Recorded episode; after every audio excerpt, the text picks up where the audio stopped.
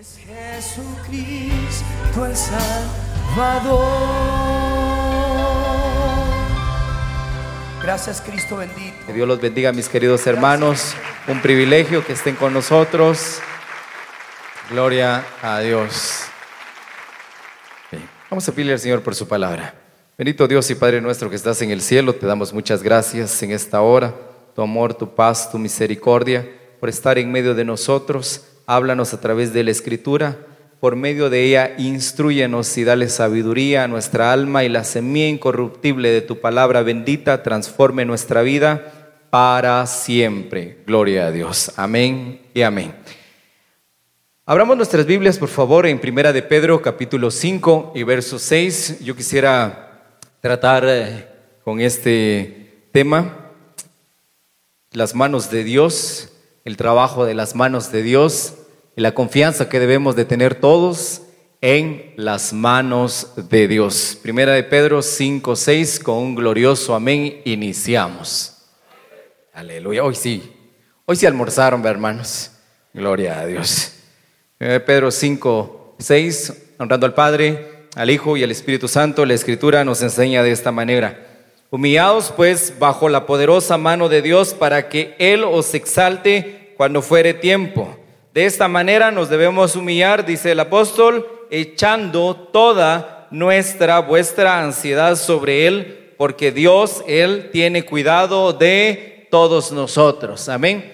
Gloria a Dios. Queridos hermanos, quisiera yo iniciar diciéndoles que estoy convencido de que todos en este recinto tenemos el deseo de una vida abundante, una vida feliz, una vida bendecida, una vida en triunfo. Si bien no todos sueñan con opulencias, con estar ah, pues casas de lujos en Europa, viajes excéntricos en Oriente Medio o cosas por el estilo, pero todos tenemos ese deseo en nuestro corazón de que nos vaya bien, no solo a nosotros, sino a nuestra familia también. ¿Y cómo puede ser esto posible? Bueno, la escritura lo enseña. Y a través de que nosotros prestemos atención, a través de que nosotros practiquemos las verdades elementales, esenciales de la palabra de Dios, eso se va a ir viendo. Va a ser un reflejo de que nosotros practiquemos la palabra de Dios, de que nosotros le creamos a la palabra de Dios y que vivamos siempre en la palabra. Bueno, cuando la Biblia nos dice humillar, de humillarnos, cuando habla de esto, es principalmente estar agachados, estar inclinados, dejar y reconocer que algo o alguien puede más que nosotros. Entonces, aquí el apóstol nos dice, vean, un día Dios los puede exaltar, un día Dios los puede elevar, un día Dios los puede colocar en un sitio de honor. Un día va a llegar el momento en que ustedes estén sobre la roca, bajo la cubierta de sus alas y que estén seguros, convencidos de que el bien y la misericordia los sigue, los persigue, los abraza, los alcanza. Bueno, ¿y cómo vamos a hacer esto posible? De esta manera, echando nuestra ansiedad sobre Dios. ¿Cómo vamos a definir ansiedad? La vamos a definir de esta manera. Todas aquellas tareas, todos aquellos deseos, sueños, anhelos, todo aquel proyecto que tenemos nosotros que no podemos resolver de manera natural. Aquello que nos quita el sueño, aquello que nos hace que el corazón lata más rápido de lo normal. Yo creo que algunos van a su trabajo y van tranquilos a realizar sus tareas, su rutina, y hay cosas que no les quita el sueño que hace que estén, bueno, de lo más normal haciendo su, eh, su labor cotidiana. Pero ya aquello que hace que estén temblando, que les estén sudando de más las manos, que le falte el aliento, que por las noches les quite el sueño, cualquiera, puede ser una preocupación o puede ser un anhelo, eso va a ser una ansiedad, porque produce un poco más de lo habitual el acelerarnos a nosotros y esto es lo que dice el Señor. Nos humillamos al saber, nos gusta tener el control, nos gusta saber que todo va a estar bien. A la mayoría de ustedes que los conozco, sé que son fríos, calculadores en cuanto a sus finanzas. Así que hacen sus cálculos, hacen sus cuentas, hacen bien las cosas. ¿Para qué? Para que les vaya bien. Entonces, cuando esto no sucede, empezamos a tener ansiedad, a afanarnos nosotros. Y eso dice la escritura, dejémoslo en las manos de Dios para que al final de cuentas nosotros estemos bien. En todo ese proceso hay algo que debemos de aprender. hay tres cosas que hace las manos de Dios y en el proceso nosotros debemos de colaborar con Él. Vayamos por favor a Job capítulo 5 y verso 15, donde la escritura nos va a enseñar fielmente, queridos hermanos, que Él es el que corrige a medida de que nosotros vayamos por el camino, ya sea hacia nuestros sueños, hacia nuestros deseos, hacia la nueva Jerusalén. Hay gente que está tan tranquila, tan bendecida. ¿Cuántos jubilados hay? Ah, la mayoría. Ah, sin ninguna preocupación, ¿verdad? Pero en caso de que no esté jubilado y todavía está trabajando, va, piense en que tenemos que llegar a la nueva Jerusalén. Llegar allá y a veces nos desviamos un poco. Por eso está una cita como esta. Job 5.15. ¿Estamos? He aquí, bienaventurado es el hombre a quien Dios castiga. Por tanto, no menosprecies la corrección del Todopoderoso. Más abajo vamos a seguir leyendo, pero primero vamos a hacer una pausa aquí. No vaya a perder esta cita, por favor. Cuando nosotros hablamos de castigo, usualmente lo asociamos con algo que causa demasiado dolor en nosotros, con algo que nos aflige, que nos oprime, que hace que nosotros nos quedemos sin aliento. Como cuando dice alguien, tuvo un accidente y la ambulancia se lo llevó. Ah, es puro castigo de Dios. Es que si ustedes vieran, es un chismoso o es un hablador. Bueno, miren, hay cosas. Vivimos en un mundo caído, vivimos en un mundo, como dice el apóstol, el apóstol Pablo, gobernado por un príncipe, por el príncipe de las tinieblas. Y hay cosas que suceden porque seamos buenos, no porque seamos malos, no porque oramos o dejamos de orar, las cosas pasan. No porque usted esté orando todo el día, nunca va a envejecer. Miren, la vejez llega porque tiene que llegar, es el curso natural de la vida. Ahora, lo mismo pasa con ciertas cosas. Aquí cuando la Biblia habla de castigo, habla de corrección, habla de guiarlos al camino. Vamos por favor, Proverbios capítulo 3, les dije que vamos a regresar a Job, por eso no lo pierda, por favor. Capítulo 3, y verso 11 es solo para que nosotros tengamos en cuenta ese proceso de que cuando Dios nos corrige, de cierta manera a veces se escucha un poco fuerte la palabra castiga, me está castigando Dios. Sí, hay un momento en que dice la escritura que van a ser trasladados al castigo eterno, aquellos que no obedecieron al Señor. Y a veces nos ponemos a pensar, pensando nosotros, nos ponemos a, a analizar, ¿será que yo soy de esos? ¿Será que yo soy de los que va ahí? Bueno, no nos angustiemos por eso. Capítulo 3 y verso 11. Estamos, no menosprecies, hijo mío, aquí está el castigo de Jehová. No menosprecies el castigo de Jehová, ni te fatigues de, su corrección. Y la razón, dice aquí, porque Jehová al que ama, castiga, como el Padre al Hijo a quien quiere. Bueno, es su amor quien nos corrige, que nos disciplina. Esos castigos vienen de diversas maneras, de diversos colores, de diversos tamaños. Eso sí, dice el apóstol Pablo también, no permite dejarnos más allá de lo que nuestras fuerzas puedan aguantar. No nos deja solos, no nos abandona también en todo el proceso. Nos da la fuerza, nos da la sabiduría y la capacidad para salir de aquello que estamos pasando. Fíjense, alguien con un temperamento demasiado pesado, alguien con un carácter no moldeado, no, entonces vienen pruebas para su carácter, para su temperamento.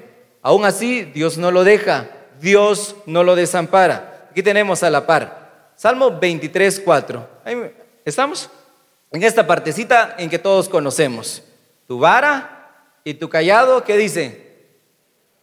¿Otra vez? Tu vara. Muy bien. Ahora, si la vara da corrección y si la vara castiga, entonces, ¿por qué el salmista dice, me darán aliento? Me darán aliento, ¿sí? me darán energía, me dará fuerza, el motor para que yo siga avanzando. Eso es lo que dice la escritura. Esto es lo que nos enseña. Dice, imagínense que fuera tan literal el asunto, que agarrara la vara y que nos diera un par de cuentazos y que nosotros dijera, ah, qué ganas tengo de trabajar que viniera el Señor y que nos diera un gran coscorrón. Ah, qué feliz me siento, voy con todo a la empresa hoy. No, tu vara y tu callado me infunden aliento, me infunden aliento. Y cuando ya no pueda, y cuando yo sienta desmayar, y cuando me falten los recursos, es su vara, la que da corrección, su vara de autoridad, su vara que disciplina, su vara ¿sí? que castiga, da aliento al mismo tiempo. Ahora, otro par de salmos. 94, 12, por favor. 94, 12 de salmos.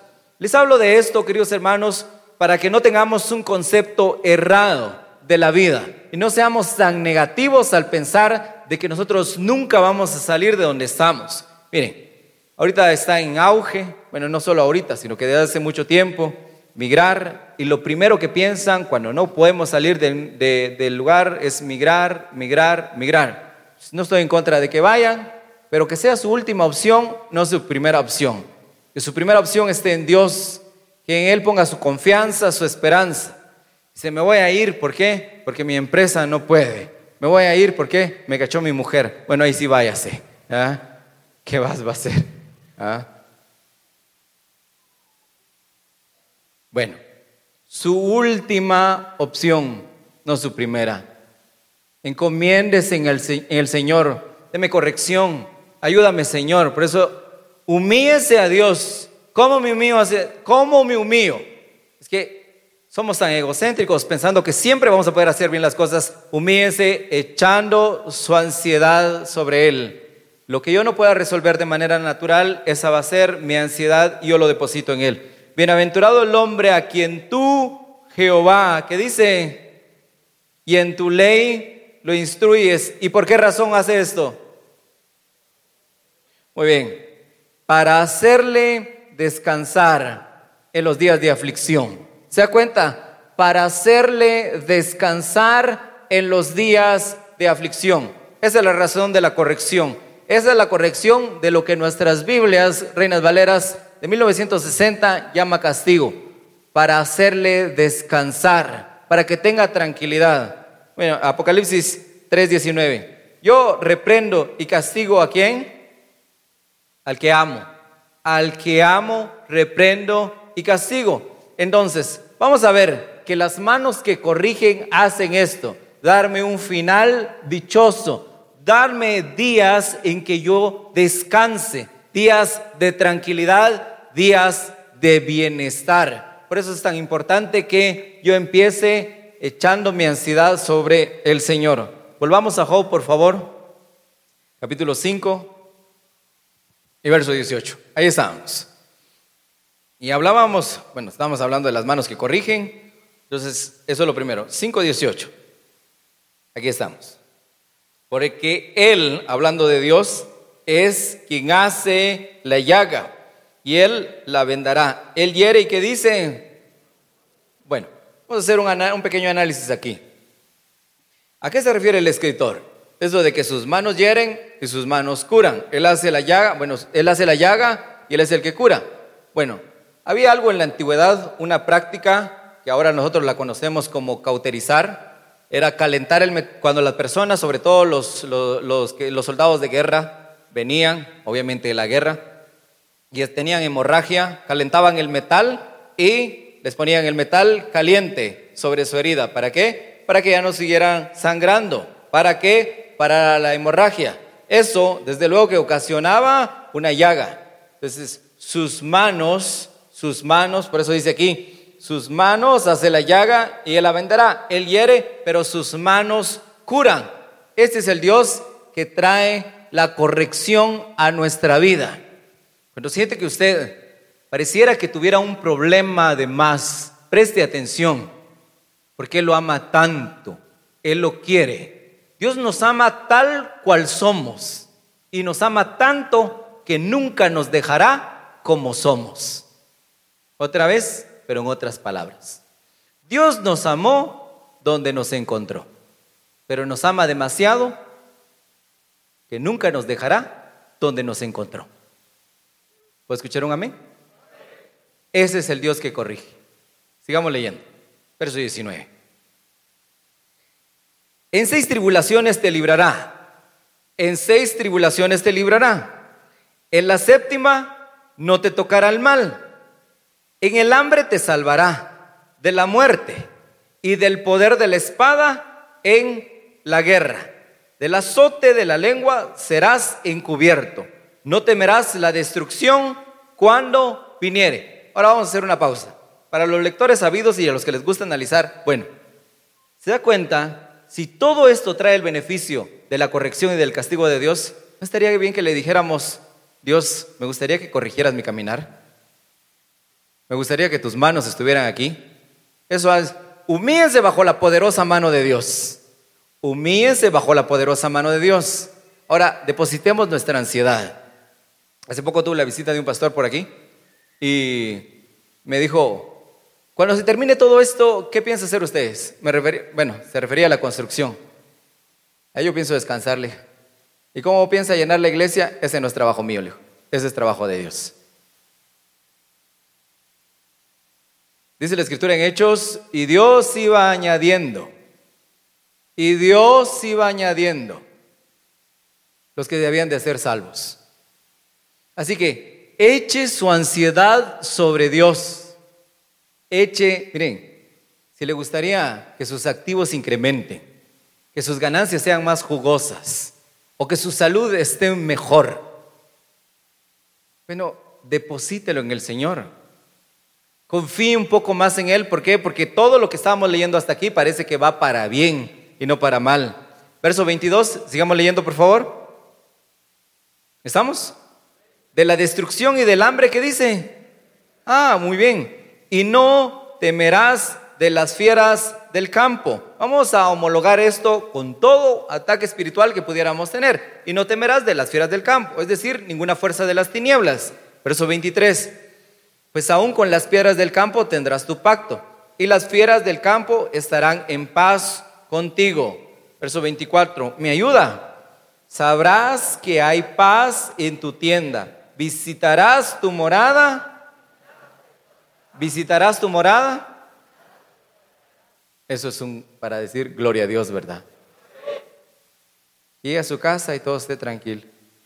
Piensa en eso, hermana. Llega a casa y que ya esté el almuerzo. Sería día de madre, dijera. O un día toda madre, como sea, pero es el día en que llegue a casa y todo está. ¿Y cómo, cómo empieza? Bienaventurado y dichoso a quien Dios corrige. A quien dichoso, ¿por qué? Porque llega a su casa y de todo hay. Él lo corrige. No hace de las suyas.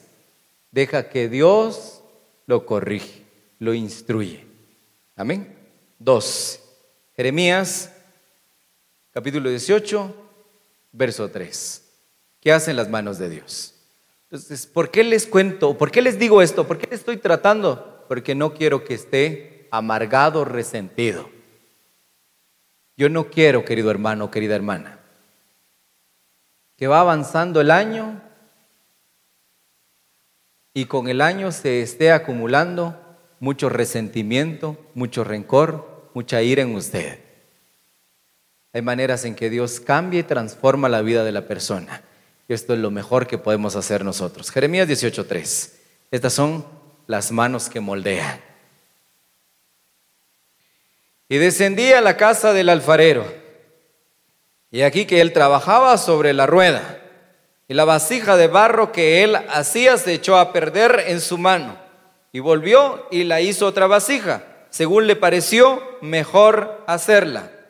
Entonces vino a mí palabra de Jehová diciendo, ¿no podré yo hacer con vosotros como este alfarero o casa de Israel? Dice Jehová, he aquí, como el barro en las manos del alfarero, así sois vosotros en mi mano, oh casa de Israel.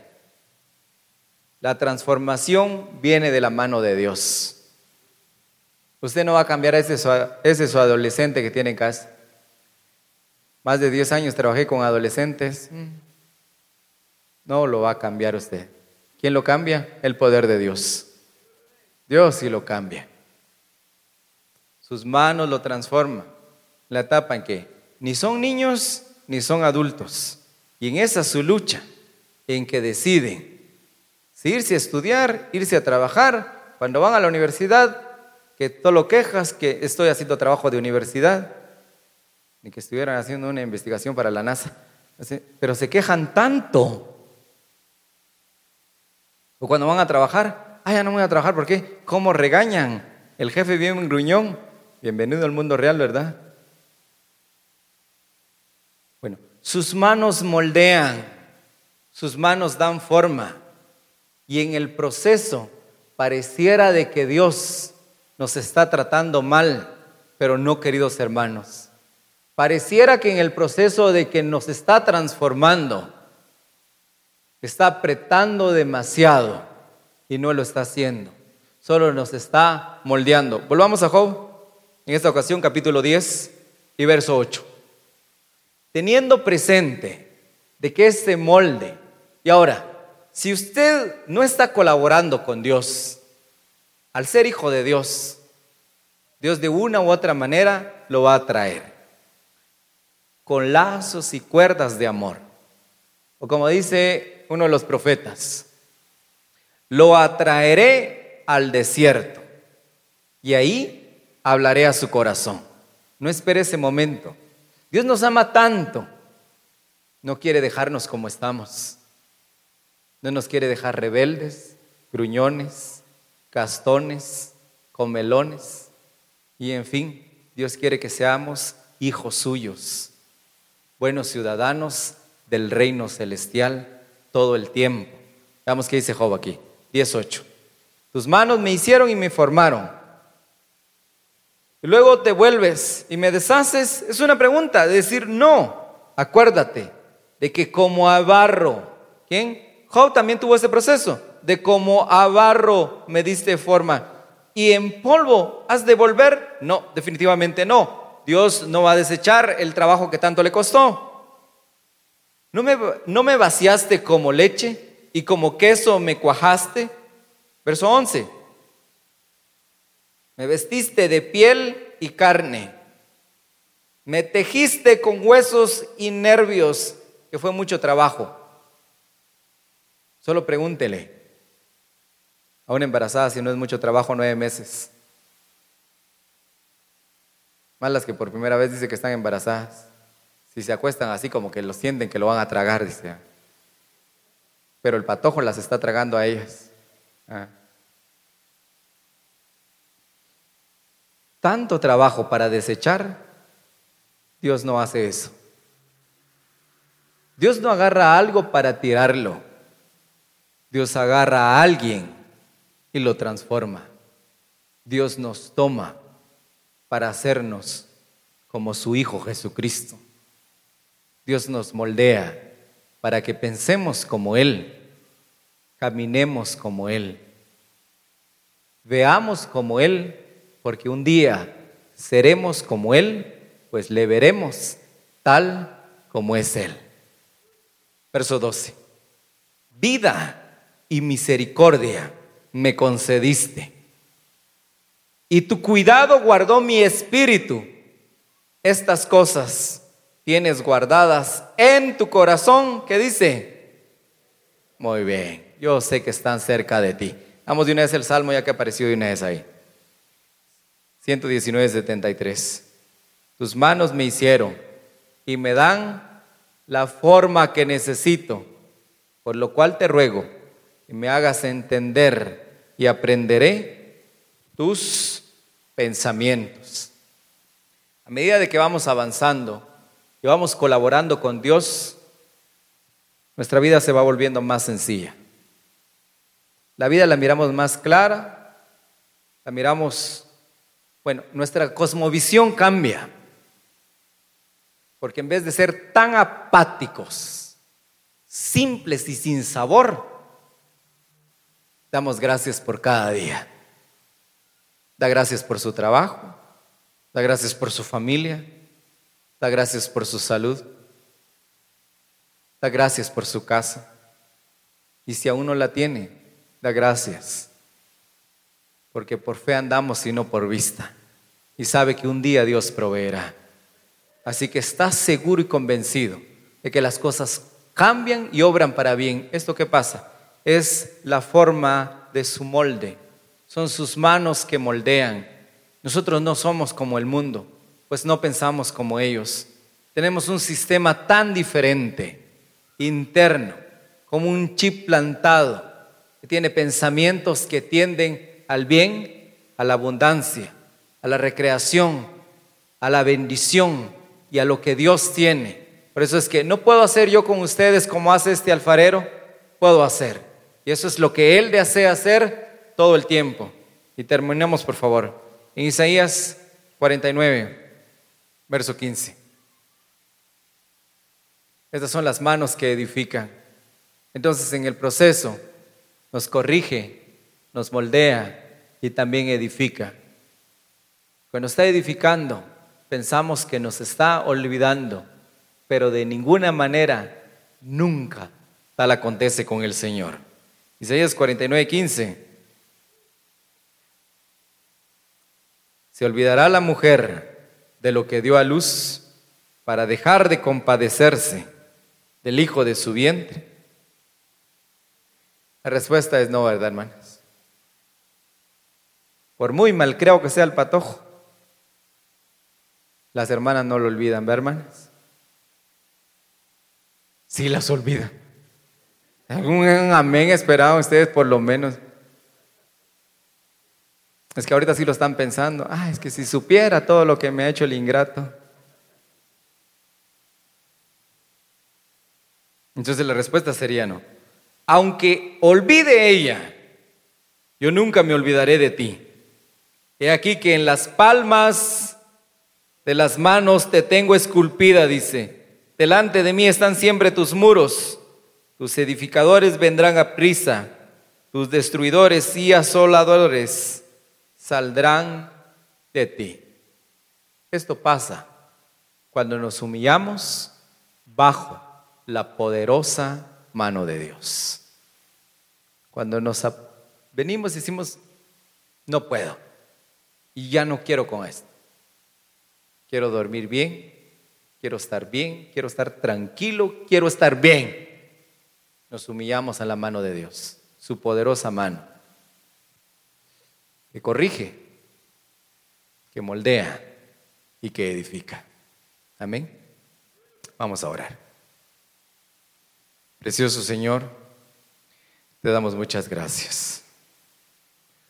Tu amor y tu bondad y tu misericordia y por estar en medio de nosotros. Te ruego, Señor precioso, que nos ayudes a todos nosotros a aprender a depositar todas nuestras ansias, todas nuestras inquietudes, todo aquello que se nos sale de control en ti. Y es porque tú tienes cuidado de nosotros. Precioso Señor, tu mano fuerte, tu mano poderosa.